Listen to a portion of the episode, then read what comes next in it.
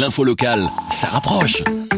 Nouveau, le podcast de la Meuse, la Nouvelle Gazette, la province, Nord-Éclair et la capitale. Pierre Nizet, que retenir des chiffres dévoilés ce jeudi midi? Nous avons dépassé la, la, barre des 200 décès. On en a 220 actuellement, donc répertoriés euh, au 25 mars à 16 heures. Euh, parmi ces 220 euh, cas, il y a 206 personnes décédées qui ont plus de 65 ans. On sait maintenant que le nombre de décès en Wallonie est le plus important. On en a comptabilisé 90. Pour Bruxelles, il y en a 51 et pour la Flandre, il y en a 59. Donc il s'agit bien du nombre de décès arrêtés ce mercredi. Euh, 1298 nouveaux cas de patients atteints par cette maladie ont été confirmés au cours des 24 dernières heures. C'est la majorité en Flandre, il y en a 857, donc ça fait 66%. Euh, 2652 lits d'hôpital étaient occupés euh, donc hier, euh, dont 605 euh, en soins intensifs. C'est une augmentation de 131 et il y a aussi 420 cas euh, d'assistance respiratoire, c'est une augmentation de 80 cas. Donc il resterait actuellement 851 lits spécialisés inoccupés en Belgique. Au cours des 24 dernières heures, 536 patients atteints avaient été hospitalisés et 128 personnes avaient pu quitter l'hôpital. C'est important aussi de le souligner. Et on constate euh, désormais que c'est la tranche d'âge des 50-59 ans qui est la plus touchée.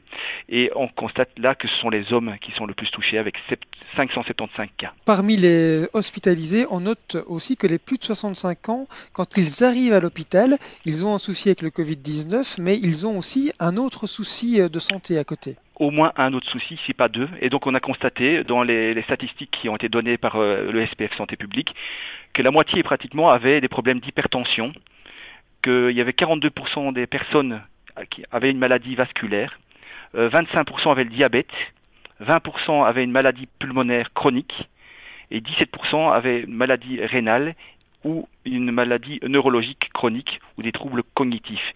Donc on voit bien que les plus de 65 ans qui sont majoritaires dans les hôpitaux ont un autre problème, si pas deux, en rentrant à l'hôpital. Grosse nouveauté aussi aujourd'hui, une carte par commune a été dévoilée. Oui, c'est très important parce que ça permettra peut-être aux médecins et aux gens qui, ben, qui, qui, luttent contre cette propagation de voir où sont les poches vraiment les, les plus importantes.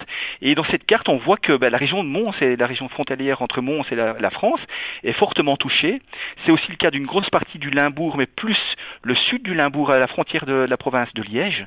Mais il y a aussi quelques, quelques poches importantes dans la province du Luxembourg, même s'il n'y a que 150 cas là plus ou moins au Luxembourg, mais on voit qu'il y a quand même quelques communes euh, qui sont plus touchées que les autres.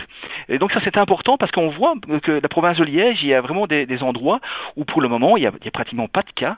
Province de Namur aussi, et c'est important. Ça peut, euh, on peut se demander pourquoi et on peut se dire tiens que là les gens qui sont confinés, ils sont peut-être, euh, ils sont peut-être là, bon, je dirais pas confinés pour rien, mais en tout cas il y a beaucoup moins de cas que dans d'autres régions. Avec la Meuse, la Nouvelle Gazette, la province, Nord-Éclair et la capitale. Passez en mode local.